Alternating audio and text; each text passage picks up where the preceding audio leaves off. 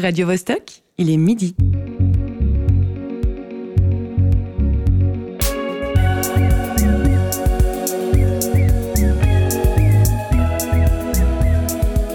Midi bascule.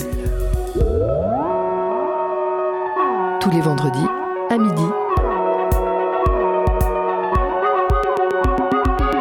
J'avais envie de faire une forme ronde et quelqu'un m'a donné du chanvre et je l'ai mélangé avec de la chaux et j'ai commencé à voir que ça faisait une pâte à modeler. Puis j'ai fait ce- cette petite mémé carter là-bas il y a 19 ans et puis je me suis, j'ai- me suis vite aperçue que c'était incroyablement euh, facile. Il est 20h dans la Key Quarter Tower de Sydney, une tour qui a remporté le prix de l'œuvre architecturale de l'année au WAF, Festival d'architecture renommé. Il est 17h à l'école internationale de Panyaden, en Thaïlande, réputée pour sa salle de sport et sa bibliothèque en bambou. Et il est midi, dans le studio du théâtre Forum Mérin, situé sous la Terre. Bonjour et bienvenue dans Midi Bascule. La technique est assurée par Cyril Fay et Alexis Rafaeloff. Aujourd'hui, on se demande comment inventer l'habitat durable de demain. Alors que la population globale continue d'augmenter, les métropoles sont pleines. Même Tokyo et ses 38 millions d'habitantes et habitants n'a plus de place. En parallèle, les crises environnementales se succèdent et même si l'être humain en porte l'entière responsabilité, il ne diminue pas pour autant son empreinte carbone. Comme une chronique récente de José nous l'a rappelé, l'horloge de l'apocalypse en est actuellement à minuit moins 90 secondes. L'avenir terrestre n'existera que si nos habitudes de vie changent, dont notamment notre manière de construire. Des architectes évoquent des immeubles intelligents, capables de transformer nos déchets en énergie renouvelable. D'autres, face à la montée des océans, proposent de bâtir des villes sur l'eau. En ouverture, on a entendu Evelyne Adam, la créatrice des Kerter. Ce mot qui vient de Bretagne désigne des petites maisons faites d'un mélange de sable, de chaux et de chanvre, façonnables à la main qui ressemblent à des igloos. Fabriquer une Kerter n'est pas seulement créer un logement, c'est aussi un état d'esprit, une façon de vivre plus proche de la nature, en harmonie avec elle. Alors les initiatives foisonnent, qu'elles soient à l'état de projet ou réalisées, lesquelles seraient pérennes. Comment imaginer une réalité différente de celle qu'on connaît? Existe-t-il des méthodes pour inventer et développer notre imaginaire? Nous allons faire, durant cette heure, le point sur ces questions. Midi bascule. Marie-Ève. En studio, nous recevons l'architecte et directeur de recherche chez TVK, David Malo. Bonjour. Bonjour. TVK est une agence d'architecture basée à Paris. Tu es à Genève pour une exposition au pavillon Cycli, Ar- Architecte, ça te plaît Nous en parlerons tout à l'heure. Comment est-ce que tu trouves notre ville? Saisissante. Euh, je ce que je trouve assez, assez fou par rapport à Paris, c'est qu'on est toujours en relation avec l'extérieur de la ville. En fait, on a toujours des vues sur les montagnes, sur le. enfin, ça, ça paraît banal pour vous, mais c'est pour un Parisien. on- La nature est très présente. Voilà. Et, et- et, du coup, on est toujours dans ce- cette relation-là, euh, alors qu'on oublie euh, la nature à Paris. dans les grandes villes. ouais. Ouais. Nous entendrons deux autres invités par message audio, les associés du bureau Genevois Liagme Meshkat Ar- Architecte. Nous découvrirons le lieu de résidence artistique Utopiana avec Rachel Maisonneuve et cerise sur le gâteau, deux chroniques heureuses sont avec nous, Candice Savoya et José Lillo. Candice, quel genre de cabane construisais-tu quand tu étais enfant? En fait, je crois que je faisais pas beaucoup de cabanes, mais des trucs très basiques, genre euh, un peu dans les arbres ou des choses comme ça. Je pense que j'ai plus envie de faire des cabanes aujourd'hui dans ma vie d'adulte. Je trouve ça plus subversif et plus utile. Ça t'arrive? Bah non, mais là, du coup, je pense que ça va être dans mes nouveaux projets. Tu vas t'y mettre. Clairement. Et, et toi, José? Mais non, euh, pas de cabane, il n'y avait pas trop de forêt à côté. Par contre, on s'appropriait intégralement, les enfants, euh, tout, tout, tout le milieu urbain, les, les petits parcs euh, d'immeubles, les câbles, les souterrains, les, les- les allées, tout ça. On en faisait un grand terrain de jeu. Est-ce que le parcours existait déjà? Non, on s'appropriait, ça veut dire euh, il n'y avait pas la surveillance des parents, ils avaient confiance et puis on jouait, on inventait des jeux dans, tout ça, dans, tout le secteur où on pouvait, on était libre d'aller. Bah, ça fait rêver. Alors, la chronique de José euh, ne concernera pas l'architecture, mais l'actualité. On a hâte.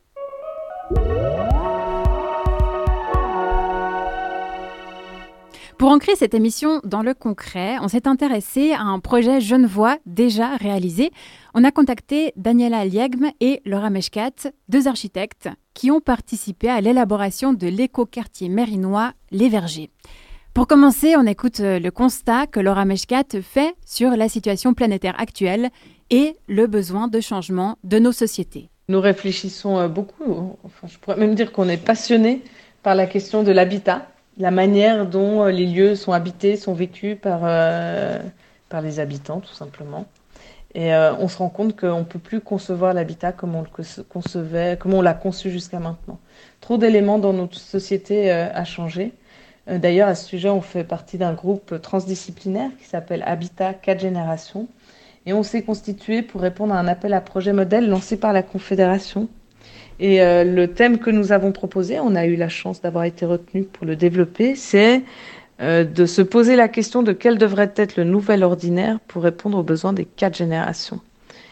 Et euh, en réfléchissant à ça, on, on, on, pense que ce, ce, nouvel ordinaire de l'habitat euh, doit être plus résilient, c'est-à-dire que l'habitat doit être plus évolutif, plus adaptable, que les habitants doivent pouvoir s'approprier les lieux. Euh, c'est pas aux habitants de s'adapter à, à, au, au, logement, mais c'est bien au logement ou à l'habitat de s'adapter aux besoins des habitants.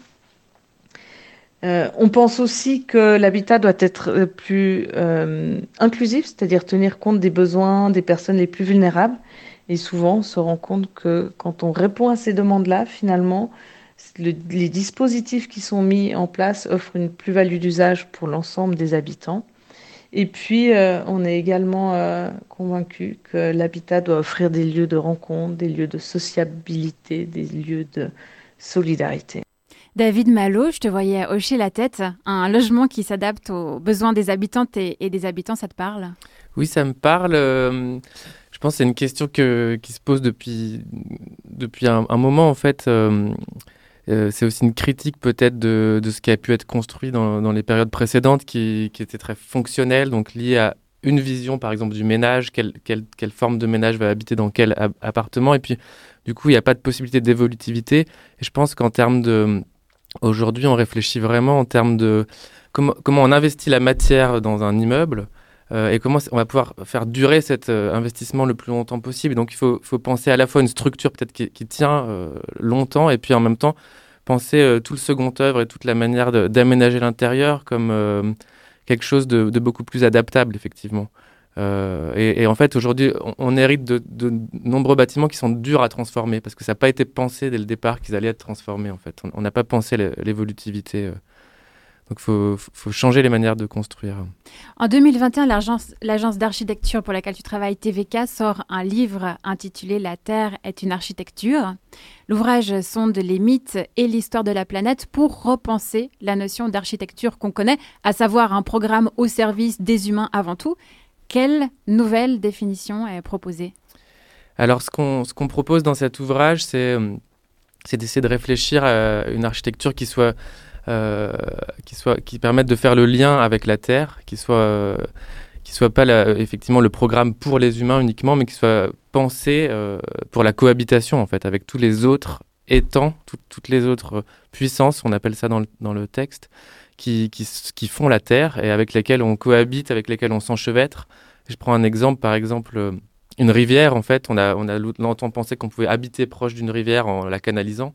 Et en fait, euh, bon, les phénomènes climatiques s'amplifient, etc. Donc on, se rend compte que c'est pas possible. Euh, et en fait, il faut plutôt essayer de voir comment on cohabite avec le fait que la rivière, elle change de volume, de débit à certains moments. Euh, voilà, il est, il est beaucoup concret. question de ça dans le livre de l'instabilité environnementale euh, qui est inhérente à l'univers et c'est pour y faire face et s'en protéger que l'être humain bâtit, euh, sauf qu'il en résulte une instabilité encore plus grande, entre guillemets une surinstabilité qui va crescendo, donc c'est un, un, cercle vicieux. Donc la solution ce serait ça de, de, de faire avec la nature. C'est ça, essayer de, de, au lieu de se dire je vais je vais la dominer, la contrôler, euh, c'est d'essayer de mieux la comprendre en fait, mieux euh, quand on parle de relation, mieux, mieux voilà, s'imaginer qu'est-ce qu'elle peut être, qu'est-ce qu'elle a envie d'être elle euh, sans l'humain, et du coup de voir comment nous on, ruse avec elle, comment on cohabite. C'est pas non plus comment dire, c'est pas non plus une vision un peu naïve de la nature. La nature, elle, s'en fiche de l'humain entre guillemets. Donc, il faut mieux la comprendre, il faut mieux la, lui donner un rôle à part entière, un peu comme dans une pièce de théâtre. Elle a, un rôle comme nous et, comment du coup on, crée des intrigues avec elle, mais des intrigues qui fonctionnent et qui ne sont pas destructives. Tu es euh, commissaire de l'exposition Architecte ça te plaît qui a lieu actuellement à Genève au pavillon Cycli. L'architecte joueur, c'est le titre euh, en français, constitue l'aboutissement d'un travail de recherche que tu as mené sur le jeu et l'imagination architecturale. Euh, en quoi le premier est bénéfique à la seconde? Eh ben, comment dire, le, le jeu, c'est un peu le, moment où on, apprend à imaginer, en fait, quand, quand on est un enfant. donc, jouer, pour moi, c'est cette idée-là, c'est l'idée de s'autoriser à imaginer quelque chose de différent de ce qui est réel et ce qui est devant nous. Euh, c'est s'emparer du monde et s'autoriser à le transformer. Dans les jeux, il se passe plein de choses. On peut mourir, on peut, on peut aimer, on peut, on peut exprimer toutes les émotions qu'on veut et on peut surtout euh, transformer les objets en d'autres objets, euh, une baguette en, une baguette magique, etc. Et, ça, c'est quand même la capacité dont on a besoin euh, pour, euh, pour essayer de penser le monde de demain. Et, surtout, dans un jeu, on, peut s'imaginer des personnages autres, on, s'imagine les autres. Et, peut-être pour, reboucler avec ce que je disais tout à l'heure, c'est que les jeux qu'on peut, auxquels il faut réfléchir aujourd'hui, c'est des jeux où il y a ces autres euh, puissances qui sont les, les, puissances de la Terre et, qu'elles ne sont pas juste un décor, euh, un fond de scène, mais elles sont euh, partie prenante de notre jeu en fait. En fait, dans le jeu, on s'autorise plus de choses qu'on le fait euh, dans le quotidien parce que notre raison bloque tout ce qu'on pourrait, tout ce qui pourrait sortir de l'ordinaire. C'est un peu ça. Complètement. Ouais, ouais. C'est vraiment cette idée que le que dans le jeu, il y a plusieurs rationalités possibles. Il n'y a pas juste cette espèce de, de raison, voilà, de, tout le poids de la société, euh, de l'économie, etc. En fait, on peut tester d'autres rationalités, d'autres euh, manières d'être euh, aussi dans le jeu. Tu nous proposes d'écouter Bad Girl Part 1 de Limosis, une chanson qui date de 1967. Pourquoi ce choix? C'est une chanson qui, que je trouve que je trouve vraiment. J'aime beaucoup le comment dire il crie, Limosis, il crie dans cette chanson. Il y a quelque chose de très euh, incarné, très très puissant qu'on retrouve dans le blues, dans le, funk. Et, euh, et, je trouve ça, euh, c'est juste un rappel à, notre humanité. Quoi. ça me touche énormément.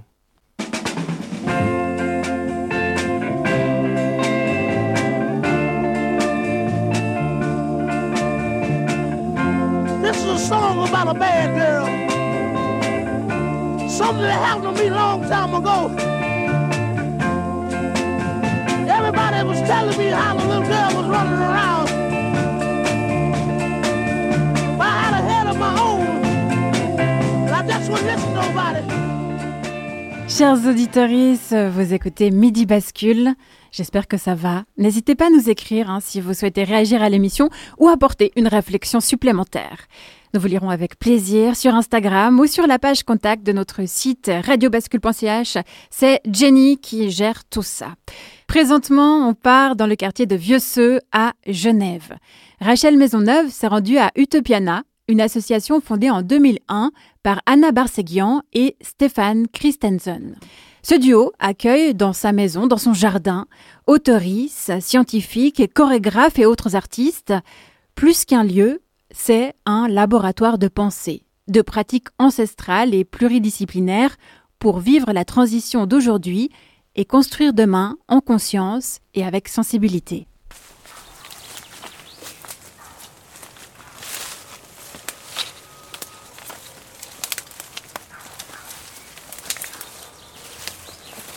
fait J'ai fait une tulipe euh, et bah, je vais la meuler en terre et voilà.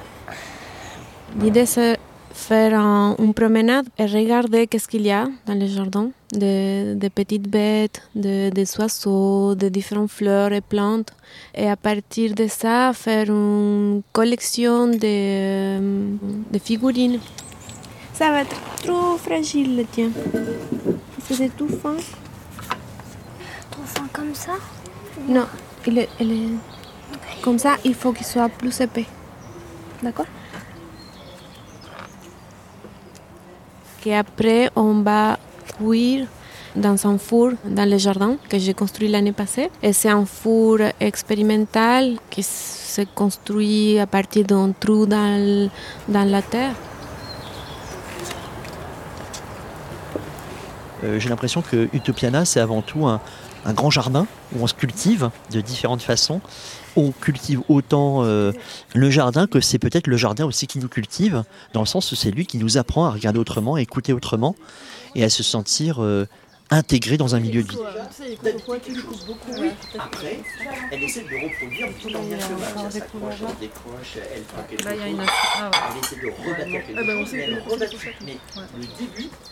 Je, suis co-auteur avec euh, Sophie Gosselin de La Condition terrestre, ouvrage euh, sorti donc récemment en octobre dernier 2022 aux éditions du Seuil et en résidence depuis l'année dernière à, Utopiana, justement pour, euh, pour essayer de penser euh, un projet qui soit en même temps euh, spécifique là au bassin genevois. Et comme effectivement notre manière de penser, elle est plutôt de dire, bah en fait, euh, l'écologie c'est pas quelque chose qui est extérieur à la condition de l'homme, hein, une chose à améliorer, mais elle est le milieu de vie à partir duquel bah, on peut vivre tout simplement, on peut boire cette eau. Et avec un compère français qui est spécialiste des bassins versants, qui est Marin Schaffner, qui est euh, édite aux éditions World Project, on se lance peut-être le défi de, de penser un conseil diplomatique du bassin versant lémanique, c'est-à-dire véritablement le Léman, c'est le personnage principal de l'histoire.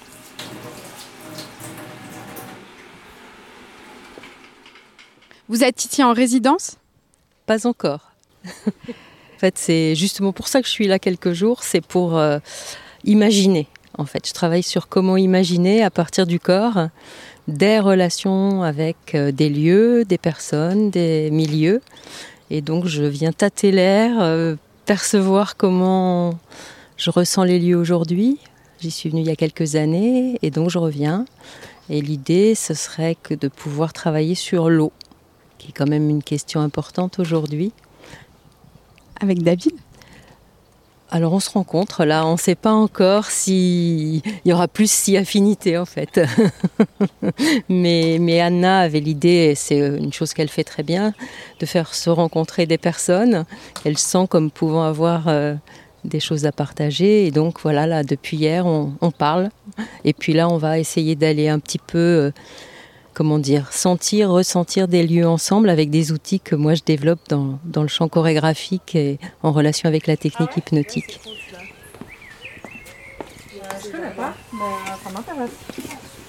C'est des. Euh, et c'est un peu tous les, Anne Pitelou, je suis euh, journaliste littéraire au courrier, autrice, et euh, dans le cadre de Utopiana, j'anime une série d'ateliers d'écriture.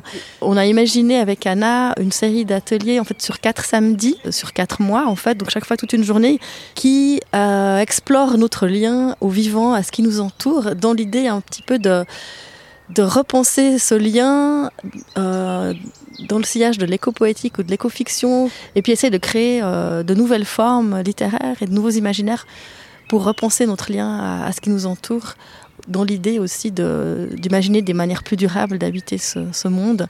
Donc c'est beaucoup un travail sur le corps aussi, enfin sur l'écriture liée au corps, parce que c'est très lié à l'intuition, aux sensations, etc. Et puis on va essayer d'aboutir à des textes un peu plus longs, euh, peut-être plus personnels de chacun, peut-être des nouvelles, ça on verra en fait, ça sera au fil des, des 15 ateliers.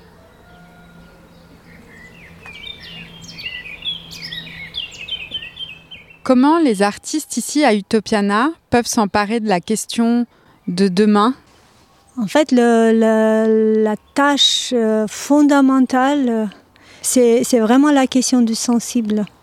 Comment toucher euh, les gens pour qu'ils deviennent sensibles à cette transformation du monde et qu'ils puissent dégager leurs outils et leur manière euh, de s'engager euh, et d'apporter de, de, ce changement qu'on a besoin tous ensemble. Si euh, je voulais expliquer Utopiana, ça serait que, voilà, que nous, les grands, on puisse aussi euh, revenir à cette euh, sensibilité d'enfant, revenir à cette euh, manière d'être au monde. Mon futur, moi, bah, je pense qu'il sera bon vu que pour le moment, je suis bien. Du coup, bah, je pense que ça va continuer bien.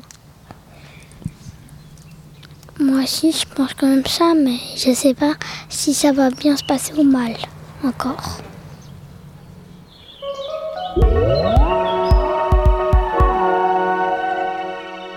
Toucher la corde sensible des gens pour qu'ils s'engagent et apportent ce changement nécessaire. Je m'adresse à toutes les personnes autour de la table. Est-ce que finalement tout passerait par les émotions, José?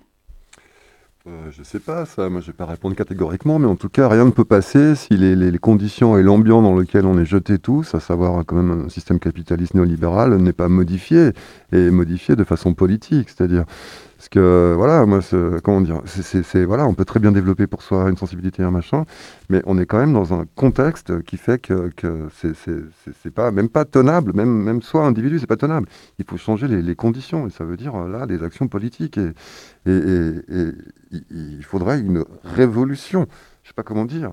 C'est un peu la limite de ces ateliers. Je dis aussi pour moi, hein, qui fait du théâtre, je vois bien que l'espace d'un instant, on peut tout à coup faire surgir euh, quelque chose, mais ça dure le temps d'une représentation. Après, on est de nouveau pris dans le monde, et le monde, il est comme il est. David Malo, qu'est-ce que tu en penses? Bah, Moi, je suis peut-être un peu optimiste de nature, mais je trouve que, justement, euh, pour pouvoir s'engager politiquement, il faut avoir euh, une envie, une émotion, un désir. Quoi. Et donc, euh, et c'est vrai que je, je crois qu'en le développant, euh, et notamment, je pense, euh, c'est aussi une question de génération. La révolution, elle va aussi se faire dans juste de manière générationnelle, mais retrouver cette sensibilité à l'environnement, c'est le point de départ pour pouvoir avoir envie de s'engager et de s'insurger contre le système, parce que c'est vrai qu'en vrai, on a des milliards de solutions hein, pour faire la ville durable, pour habiter autrement. Euh, et il y, a, juste des gens euh, qu'il faut. Il euh, y a un système à renverser, ou en tout cas à faire évoluer. Moi, je ne sais pas la, manière dont ça doit changer, mais ça doit changer rapidement maintenant et de manière assez radicale. Et, il faut que derrière les gens soient pas mous et ah oui peut-être non en fait et donc la sensibilité à l'environnement elle vient elle vient donner envie de se battre aussi je mhm. pense la, question de l'enfance est présente dans ton exposition. Hein. Euh, qu'est-ce que tu as voulu montrer euh, en, liant, en, liant justement euh, les enfants, en, leur donnant une part active dans, dans cette exposition? C'est ce que disait un peu une des personnes interviewées tout à l'heure, c'est que elle, disait faut retrouver, retrouver l'enfance. quoi.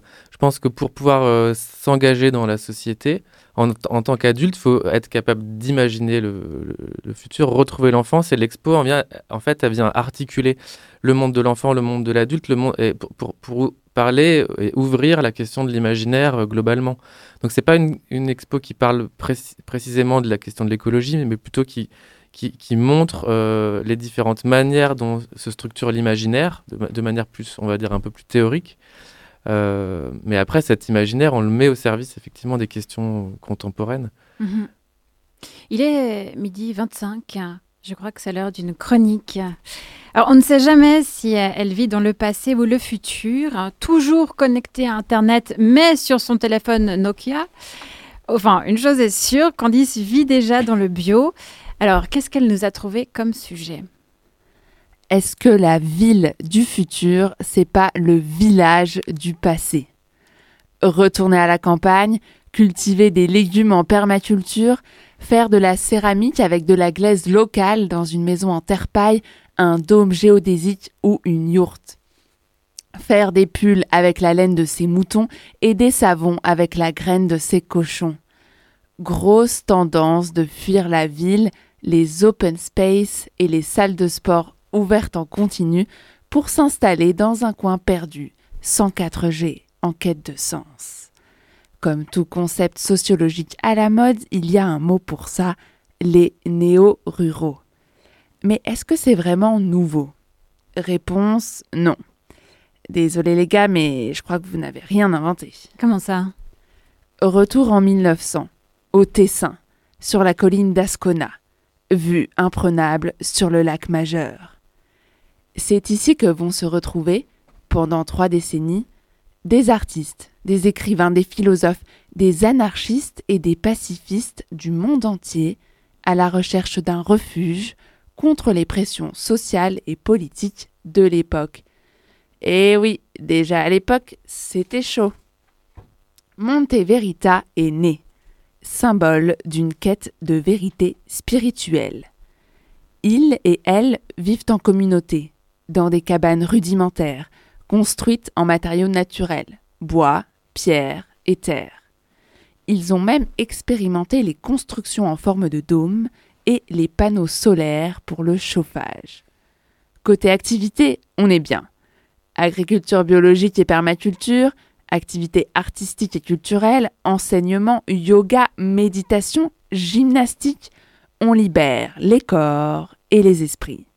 Des bobos avant l'heure. Et ils ont fait tout ça sans tutoriel YouTube. Et ouais, c'est fort, hein? Tu te dis, il y a plus de 100 ans, les mecs avaient déjà tout compris. Mais ça fait pas un peu secte? Bon, c'est vrai que quand on parle d'une communauté qui vit dans un endroit isolé, qui mange des plantes et fait de la peinture à poil, on pense tout de suite aux dérives. Mais en fait, c'est plutôt l'inverse. Monte Verita était le lieu de passage obligé des intellectuels du début du XXe siècle. Beaucoup d'artistes connus y sont passés. Isadora Duncan, Hermann Hesse, Rudolf Laban, Jacques Dalcroze, Kandinsky, Picabia, Steiner, Marie Wigman. Le lieu était très ouvert sur l'extérieur, avec une maison de la culture construite par la communauté, devenue un centre culturel important.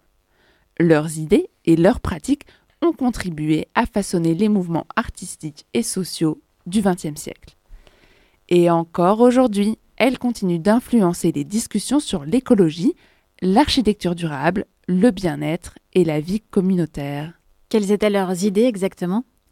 Vivre en harmonie avec la nature, avoir une vision commune basée sur la santé holistique, la liberté, l'expérimentation artistique, la collaboration interdisciplinaire, la pensée créative, le végétarisme, la nudité, le pacifisme et le respect de l'individu. Un joli programme de retraite de yoga sans Wi-Fi dans les grisons. Tout ça en refusant la société de consommation. T'imagines? Qu'est-ce qu'on consommait en 1900 Du bois et du charbon Pas des publicités commanditées par des algorithmes sur TikTok.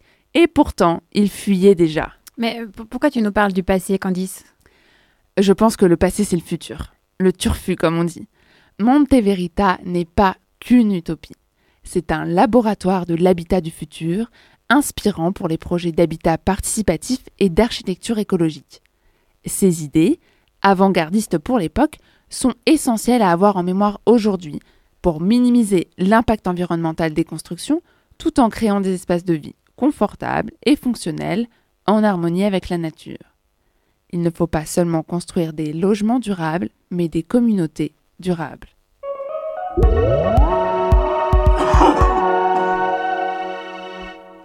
David Malo, pour mieux appréhender le futur, euh, tu prônes la low-tech. Est-ce qu'il faut parler d'un retour en arrière? Alors, je, ne pense pas. Euh, je pense que il y a plein de choses intéressantes dans le passé. Euh, en plus, moi, mon approche en tant que chercheur, c'est vraiment une approche de, de, qui, est ancrée dans l'histoire. Donc, il y, a plein de choses avant-gardistes dans le passé et dont on s'inspire, mais on les, on les adapte au présent, quoi.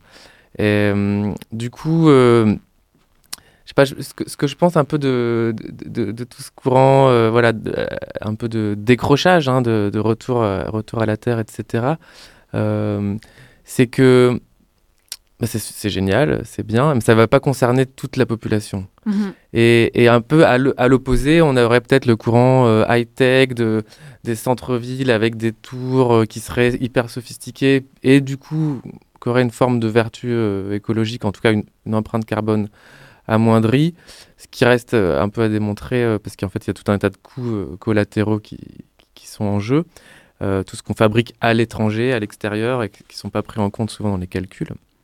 Mais voilà, entre ces deux extrêmes qui sont assez clairs en fait, il y a peut-être des gens qui toujours voudront vivre comme ça dans la ville intense et puis des gens qui, voudront partir de la ville, je pense c'est une constante. quoi. Peut-être même avant 1900, ça, ça s'est déjà produit.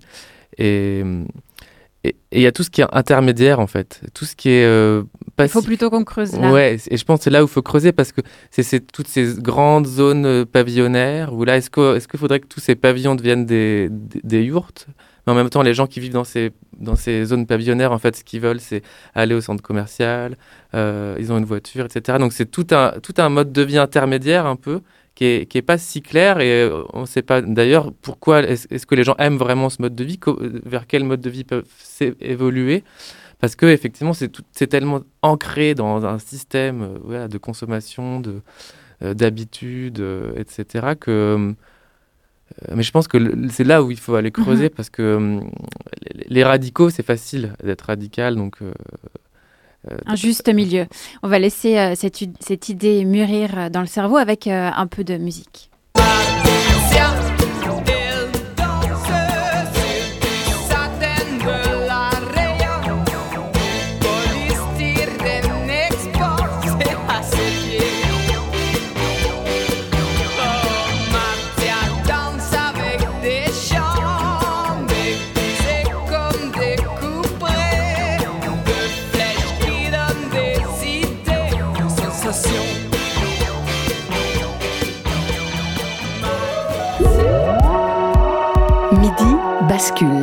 Marie-Ève Musy.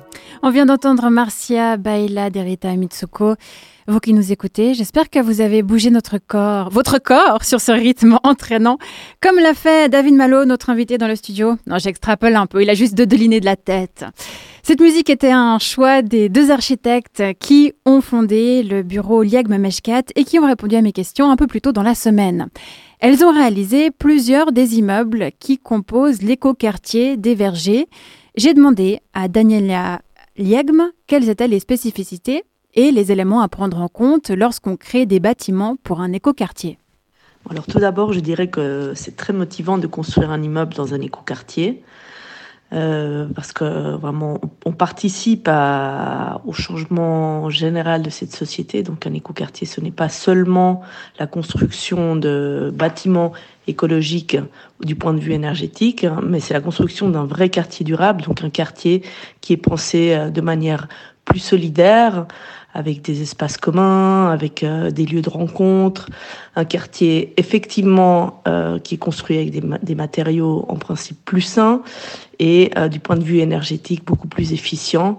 Mais il y a tout, tout cet aspect également social et économique avec des rez-de-chaussée qui ont été pensés pour accueillir des activités à plus-value sociale, comme des, des, épiceries participatives ou autres. Donc euh, je dirais que déjà c'est très intéressant de pouvoir construire dans un écoquartier. Et bon, finalement pour nous, ça n'a pas été non plus très très différent, étant donné que euh, déjà on, on, essaye de, de, motiver les maîtres de l'ouvrage à construire de manière écologique depuis déjà quelques années. Donc ça, ça, ça va tout à fait dans notre sens de construire euh, dans un écoquartier motiver les maîtres d'ouvrage à suivre des pistes euh, durables. David Malo, est-ce que c'est difficile euh, de convaincre les mandataires? Euh, Oui. pour, quels arguments ils opposent? Ah, L'économie, l'économie du projet en fait. C'est pour l'instant, on est encore dans un système où le, la pollution n'a pas de prix en fait. Donc on n'est pas pris en compte dans le bilan de ce qu'on fait. Donc que ce soit le carbone ou le, le, coût du carbone est très faible. Et, du coup, bah, en fait, des aberrations, c'est qu'aujourd'hui, euh, réhabiliter un bâtiment des années 70, ça coûte plus cher que de le raser et d'en faire un neuf. En tout cas, dans l'économie française du bâtiment, par exemple. Je ne sais pas exactement comment c'est en Suisse, mais... Euh, mais finalement, euh, raser un bâtiment plutôt que de rénover, par rapport à ce que tu disais avant, c'est pas si mal vu qu'ils n'ont pas été construits de la bonne façon pour être durables. Alors, ils ont été. C'est pas, pas exactement ça, c'est qu'ils sont, ils sont durs à transformer, mais N'empêche que c'est un investissement de matière et notamment de béton et d'acier euh, tellement important, parce que souvent, là je parle, j'imagine plutôt des immeubles de plusieurs étages, mhm. euh, des, immeubles de logement par exemple. Euh, c'est un tel investissement de carbone en fait que c'est catastrophique qu'on ne peut pas les raser. En fait, on peut les transformer. Il y a, ça demande du savoir-faire, ça demande plus de temps, plus d'imagination aussi. Et, l'autre frein que, qui, qui, vient plutôt souvent là du côté des, promoteurs et du, secteur privé, c'est qu'il y, y a, une habitude, le, rythme de fabrication de la ville s'est accéléré. La, rentabilité d'un produit de logement ou de bureau. tout est calculé sur des, calendriers hyper contraints et donc faire, du, faire quelque chose de plus compliqué, ça rentre pas dans le calendrier. Et ah, je prends un autre exemple. dépolluer de la terre, on peut le faire de, différentes manières. On peut le faire en prenant le temps avec des plantes, avec euh, en laissant un peu la nature se, nettoyer par elle-même, entre guillemets, et euh, on peut le faire dans des installations, euh, en emmenant la terre loin dans des camions, etc. Mais c'est pareil dans, la, dans un projet d'écoquartier, pour réussir à, à dire bah, il y a certains espaces qui vont pas être rentables tout de suite parce qu'ils vont servir à de la dépollution de terre, et qu'en fait, pendant 10 ans, il n'y aura pas de, de recettes financières liées à la construction d'immeubles. Et ben c'est, ça, c'est aussi un des gros freins. Mhm. C'est en fait, je pense qu'il y a besoin de ralentir euh, la fabrique de la ville. Et on est arrivé à, une vitesse qui n'est pas compatible avec ce qu'on, les nouvelles techniques qu'on essaie de, développer. Quoi, les... Avec TVK, tu as participé à une consultation sur l'aménagement du territoire de la région luxembourgeoise pour un futur décarboné à l'horizon 2050. L'étude portait sur la région entière. Quelles euh, stratégies ont été proposées pour passer d'une gestion productiviste des ressources à une gestion écologique du territoire? Alors, c'est. C'est une étude qui était assez, euh, assez intéressante parce qu'on a, on a l'habitude chez TVK de travailler plutôt sur des villes euh, denses et finalement le, territoire du Luxembourg, c'est, un territoire qui est très rural. Il y a en même temps une grande croissance urbaine et c'est justement ce qui est intéressant, c'est, que c'est un bon moment pour essayer de voir proposer un modèle différent parce qu'ils n'ont pas encore euh, la grande métropole euh, qui s'est étalée, etc. Et, euh, et, du coup, on, on, s'est dit que hum, là où il y a besoin de, réfléchir et d'imaginer un peu beaucoup, c'est sur tout ce qui est hors de la ville en fait. un peu paradoxalement, c'est que construire des bâtiments écologiques, des nouveaux matériaux, etc., en fait, on sait faire, euh, mais il y a, peut-être des problèmes d'économie et de volonté euh, d'investir différemment, etc. Euh, penser l'extérieur de la ville et, les territoires qu'on consomme, en fait. Donc, on est parti sur la question de l'alimentation et de l'agriculture, qui, a toujours été, en tout cas, qui est, qui déconnectée souvent de la question de l'aménagement du territoire, alors qu'en fait, c'est intéressant de penser le territoire dans son ensemble et avec toutes les dépendances que les villes, notamment, ont. Euh, et, et, du coup, bah, on a découvert que ce territoire euh, de la campagne luxembourgeoise, c'était pas du tout. ça peut paraître mignon en apparence, un peu comme la Suisse, mais en fait, c'est euh, un territoire de la consommation mondiale. Il y a de la production laitière en masse, par exemple. c'est quelque chose aussi d'assez récent, en fait. Il y, a des phénomènes de d'industrialisation de, la campagne qui sont en fait, c'est encore en plein boom en fait. On est en train de, de se rendre compte que euh, pour l'instant, euh, dans les 20 dernières années, les champs se sont transformés toujours au service de cette espèce de système agroalimentaire mondial euh, qui, qui, qui est pas du tout bon en termes de carbone, en termes de, parce qu'il y a du transport. le lait du Luxembourg, il finit en Afrique. c'est une espèce de truc tentaculaire et, et, et en même temps, on s'est rendu compte que c'était très récent. il y a 30 ans, c'était beaucoup moins ancré. Donc en fait, ça donne aussi l'idée que c'est facile de changer les choses parce que s'il y a 30 ans, c'était pas comme ça, on peut se dire que dans 30 ans, ça pourrait être différent.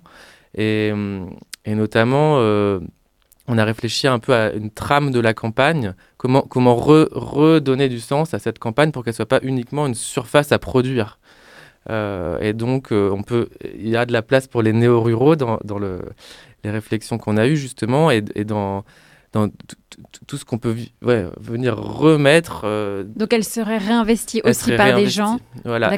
Et, aussi par de la culture et, pas que justement la question de l'agriculture qui est devenue un peu le, la monofonction de la campagne alors que euh, il peut s'y passer plein d'autres choses et des modes de vie alternatifs.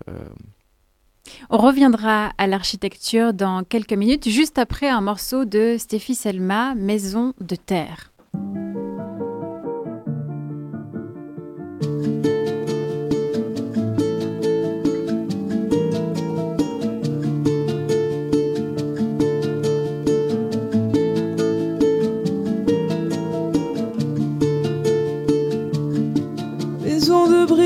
Maison de terre, j'arpente les routes en bicyclette, chercher les amants de mes rêves Dans Midi Bascule, c'est le moment de faire un tour dans l'actualité avec une intervention de José qui a choisi un titre un peu spécial pour son papier.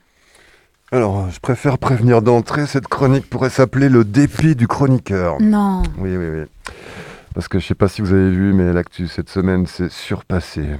On la sentait déjà en forme la semaine dernière, mais là, franchement, c'est plus de l'info, c'est de la satire et de l'info à la fois. On n'arrive plus à distinguer. J'ai personnellement mon cerveau qui n'arrive pas à suivre. Je sais pas vous, mais moi, ça me fait un désalignement neuronal. C'est comme des chakras désalignés, tu vois, mais dans le cerveau. Je sais plus si je regarde de la fiction dystopique, what the fuck, ou du réel vrai. D'ailleurs, euh, quelqu'un a le cerveau qui arrive encore à suivre dans le studio? Que cette personne se dénonce et qu'elle nous donne son truc, là, ça urge. Même si le truc, ça peut être que si tu veux vraiment prendre soin de ton cerveau, ne suis pas du tout l'actu. ah ouais, habile.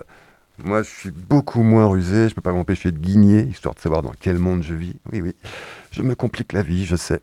Tant pis, c'est comme ça, on a toutes et tous nos morbidités. Moi, c'est guigner l'actu.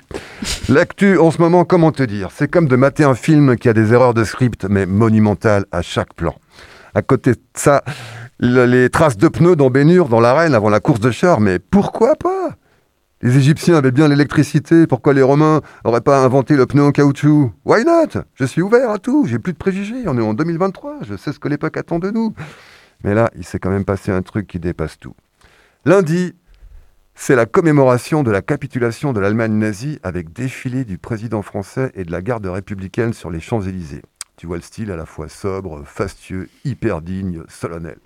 Vu qu'on est passé à ça d'avoir un, continent européen avec des spasmes du bras droit et des éructements de gorge en guise de salut citoyen et de folklore collectif, entre autres désagréments. Alors bon, je regarde ça distraitement, et tout à coup, je me focus sur le plan. Non mais, mais sérieux, c'est possible ça? N'y a pas un seul figurant pour faire la foule sur les Champs-Élysées? Rien, nada Il n'y a pas de foule du tout, même pas quatre pelés sur un cadrage hyper serré à la Roger Corman pour faire illusion. Non, là, il n'y a, vraiment personne. Il n'y a que Macron avec sa garde qui roule à vide sur des artères parisiennes désertes en saluant un peuple fantôme avec juste un écran géant, place de l'étoile et la gueule à Macron en gros plan dessus comme une espèce de gros selfie relou filmé en travelling qu'il s'envoie à lui-même et où il se reluque à la fois. Mais c'est quoi cette production chelou? La capitulation de l'Allemagne nazie en 45, c'est quand même la fête de l'humanité. C'est de la joie collective, c'est de la liberté retrouvée. Comme par exemple la liberté quand t'es nazi d'être autorisé à défiler dans Paris deux jours avant la commémoration de la capitulation nazie. Si c'est pas de l'esprit d'ouverture, ça, si c'est pas de la démocratie inclusive, c'est pas censé être euh, que de la solitude présidentielle française euh, en montée d'égo trip lâchée dans un désert de bitume et de drapeaux tricolores. Ils ont oublié de bouquer les figurants ou quoi? Ils sont où? Ils sont encore à la CAF en train de se goinfrer des, de sandwichs beurre cornichon aux frais de la prod? Personne leur a dit qu'on allait tourner le plan? Et qui a donné le feu vert pour tourner la scène alors que personne n'était en place? Me retrouvez-moi le réel et le chef, hop, je veux un contrat sur leur tête. Vous savez combien ça coûte de gâcher un plan pareil? C'est un one-shot, en live, bordel. Maintenant, c'est irrattrapable. On a l'air de quoi? On a mis tout ce pognon dans ce plan, louer des chevaux, des cavaliers, des limousines, bloquer les Champs-Élysées. Et pourquoi? Pour quel résultat? Pour faire un film d'auteur perché qui fâche tout le monde il est où le pipeline anti-nazi pour commémorer la démocratie? Il est où le feel-good movie à la French qu'on était censé tourner pour fédérer le pays? Parce qu'on a quoi là maintenant? Le message qu'on fait passer devant la nation, c'est le peuple de France, il n'existe pas Et le pouvoir tourne à vide Merci Adolphe, le parti unique, c'était une sacrée bonne idée J'essaie de comprendre. Finalement, une explication simple, c'est juste que la fameuse phrase de Brecht, à force d'être tout le temps citée, a fini par passer dans la réalité. Puisque le peuple vote, vote contre le gouvernement, il faut dissoudre le peuple. Brecht s'en amusait, Macron l'a fait.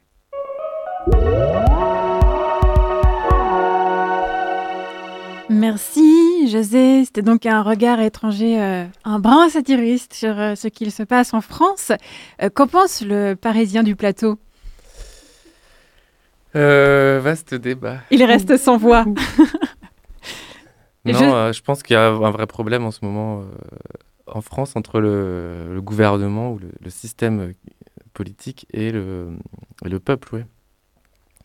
Euh, mais là, ça, on peut en parler pendant des heures, donc. euh, Non, on va, on va- on va pas Mm. trop changer de sujet. Tu m'étonnes, euh, José. Pour une fois, euh, notre émission touche ton sujet de prédilection, le climat, et tu ne l'abordes pas dans ta chronique. Ouais, j'allais faire ça, mais là, ça m'a vraiment mais, mais scié le cerveau, donc euh, ça ça m'a vraiment obsédé. Je suis quand même intéressé à la période nazie et tout ça. et là, Ça m'a scié le cerveau, ouais. Je sais pas comment dire. Ça t'a court-circuité tout, euh, tous les liens que tu fais d'habitude avec la planète. J'ai bugué, comment c'est possible? Mais si ça c'est possible, on est mal pour faire de l'écologie à l'échelle planétaire. On peut faire le lien de l'empreinte carbone euh, d'un défilé euh, à vide sur les champs 8 mai, quoi. Voilà, par exemple. On va entendre euh, à nouveau Daniela Liegme, cette fois sur l'aspect participatif que peut prendre un projet. Parmi les immeubles que son bureau d'architecte a réalisé pour l'écoquartier des Vergers, trois appartiennent à une coopérative qui s'appelle Équilibre. Les personnes qui allaient habiter les lieux avaient leur mot à dire dans le processus de conception. Des représentants des futurs habitants ont participé à l'élaboration du cahier des charges du concours. Et ensuite, une fois que le projet était là, il y a eu plusieurs étapes où on a intégré les habitants aux prises de décision. Euh, premièrement, pour définir tous ces espaces communs, parce que nous, on a, on a proposé une multitude d'espaces communs au niveau du concours. Et après, voilà, il fallait déterminer les activités, euh, les équipements de ces espaces communs.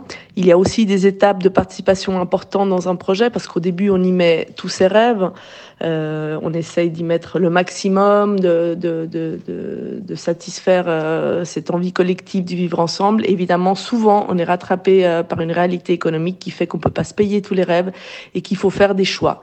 Et à ce moment-là, il y a des séances aussi, euh, enfin, qui sont très riches où on expose un peu les, les, les des, des, variantes en fait d'économie, par exemple, avoir supprimé certains balcons, changer de matériaux. Il y a tout un processus qui se fait avec les habitants et qui est aussi très intéressant. Et euh, finalement, ce qui, est, ce qui est bien aussi euh, de faire participer les habitants euh, tout au long du processus du projet, c'est qu'on peut aussi anticiper la vie qui va se dérouler ensuite dans les bâtiments, éviter des futurs conflits, parce que finalement, il y a une appropriation qui se fait par les habitants déjà depuis le début du projet des espaces euh, communs, des lieux de rencontre, l'aspect social mis en avant avec des activités, euh, casser la dynamique individualiste de notre société en quelque sorte. Candice, ça te parle? Oui, complètement. Je pense que effectivement, euh, bah, moi-même pour être dans un projet de, coopérative, euh, c'est l'avenir. Enfin, il faut faire avec les gens qui vont être dedans à, l'issue parce que sinon ça n'a pas de sens en fait euh, de construire des tours et des immeubles et de vendre sur plan et puis en fait de pas être soi-même usager de ce qu'on est en train de faire. José, est-ce que ce type de, de, fonctionnement parviendrait à te dérider un peu? Mais moi, je suis très joyeux euh, quand il y a de quoi l'être. Mais quand il n'y a pas de quoi l'être, je ne le suis pas. Non, mais moi, je suis un individu euh, solitaire, euh, tout ça. Donc voilà, je suis à basse consommation. Donc, si vous voulez, ma, ma, contribution, elle est ailleurs. Je pense qu'il faut aussi de la solitude et du. Moi, je, je veux dire, quelque chose euh, dans ce cette socialisation du social est un peu euh, toujours du mental sur la moindre interaction humaine. Il y a toujours du définitionnel sur la moindre activité quoi. Je me rappelle tout à l'heure en début d'émission je disais les enfants s'appropriaient les lieux mais ils n'avaient ils pas été produits pour qu'on se les approprie. Ils étaient là puis on les détournait. David Malo tu aimerais réagir? Oui bah j'aime bien cette idée de détournement. Je pense que je trouve que c'est en fait c'est hyper intéressant toutes ces expériences d'habitat participatif parce que euh, y a les premiers qui vont arriver dans ces logements, effectivement, et eh ben, ils peuvent s'investir dans, tout un tas de détails et éviter de faire euh, ce qui arrive souvent, c'est-à-dire acheter quelque chose et, puis tout de suite le reconfigurer alors qu'il est tout neuf. Euh, mais après, en fait, la vie d'un bâtiment, elle est tellement longue que de toute façon, ça va être détourné, et puis les gens vont partir, et puis il y aura d'autres besoins, etc. Donc, donc je trouve que je trouve que c'est vraiment bien, mais qu'en en, vrai, euh, il faut aussi penser au-delà parce qu'effectivement, on peut pas, on peut pas prévoir en fait. Il y a plein de choses qu'on peut pas prévoir. On a beau faire des réunions, etc. Euh, même des conflits. Hein. La dame parlait de conflits, euh, l'architecte. Tout ça, c'est tellement instable que qu'il faut aussi se dire comment je je fais quelque chose qui est facile à détourner peut-être, qui, qui, qui, donne des, des, pistes pour le détournement. Euh, et ça, c'est quelque chose qui est, qui est, un peu au cœur de l'exposition euh, au pavillon Cycli. Euh, c'est que il y a quand même beaucoup de projets qu'on a exposés qui sont des projets qui sont ouverts, qui sont des, des, structures ouvertes, qui peuvent servir à différentes choses, qui ne sont pas assignées à une fonction très précise. Euh, et je pense, ouais, c'est un peu le, le mot-clé de, de ça, ça, permet de les détourner, quoi. De, de s'en servir selon son imaginaire Mhm. ou son envie. Donc, je rappelle aux auditoristes que l'exposition a lieu jusqu'au 15 juin et qu'elle est au pavillon Cycli. Euh, Est-ce qu'il y aurait d'autres pistes de construction durable qu'on n'a pas encore évoquées durant l'émission et qu'il faudrait absolument, euh, euh, dont il faudrait absolument qu'on prenne connaissance avant 13h Euh, je pense peut-être, je, reviens un peu sur ce que j'ai commencé à amorcer, c'est que euh, ce qu'on a du mal à faire aujourd'hui, c'est de penser dans le temps long, euh, voire très long. Et en fait, bah, finalement, les territoires dans lesquels on vit, ils ont, ils ont déjà plus de 1000 ans souvent. ça dépend un peu des endroits, mais et, hum, et en fait, on peut changer radicalement. euh, je parlais euh, pendant le morceau de musique, je parlais avec Candice de, Paris. On peut changer radicalement le- la, forme d'une ville euh, si on le pense sur 100 ans, 200 ans, 300 ans, mais il faut, une volonté derrière. Il y a des, énormes, opportunités aujourd'hui avec tout- toute la, désindustrialisation, donc les friches industrielles. Et, c'est sou- souvent là où atterrissent des écoquartiers, mais qui sont dans une idée de densité, de... Tu as justement travaillé sur le projet euh, Garonne, Garonne Eiffel à Bordeaux, euh, qui est une ancienne friche euh, industrielle, sauf erreur. Euh, C'est un processus de transformation qui s'appuie sur de l'existant. Oui, alors c'est. Moi, je pense que c'est un projet qui est à la fois. j'ai un, un regard mitigé dessus. C'est-à-dire que à la fois, ce qui est formidable, c'est que c'était une zone qui était polluée. Donc, c'était la zone industrielle de Bordeaux, sur la rive droite. Euh, c'est une zone qui est très polluée, qui a été totalement coupée de la rivière par euh, l'endiguement de la rivière. Et, euh, et donc, le processus qui est intéressant et qui, transforme en gros tout cet espace en, une zone résidentielle. Ça devient un autre quartier de Bordeaux. Bordeaux a, énormément grandi, donc il y a besoin de cette densité-là au cœur de la ville. Euh, Mais ça, c'est un projet euh, qui va être concrétisé ou c'est juste. euh, c'est un sur projet, papier là pour le coup, c'est un projet à, à long terme. De, là, je parle pas du projet de TVK en soi, mais du projet de, de la ville de Bordeaux depuis euh, 30 ans, quoi, qui, qui reconquiert euh, cette zone urbaine. Puis TVK, euh, l'agence, a travaillé sur un grand secteur. Mhm. Euh, et avec notamment toute un, un- la question de l'eau en fait. hein. c'est en plein dans la zone inondable, donc il y a une digue, mais en fait euh, elle n'est pas euh, infaillible. Et, donc l'agence a travaillé à la manière de donc avec des paysagistes, avec des écologues, avec les architectes travaillent voilà entourés de tout un tas d'experts et puis des hydrologues. à fabriquer une infrastructure qui peut accueillir l'eau en fait, que pendant la crue, ça soit pas la catastrophe et que euh, et qu'il qu'il puisse y avoir un espace pour cette eau qui, qui va traverser le quartier.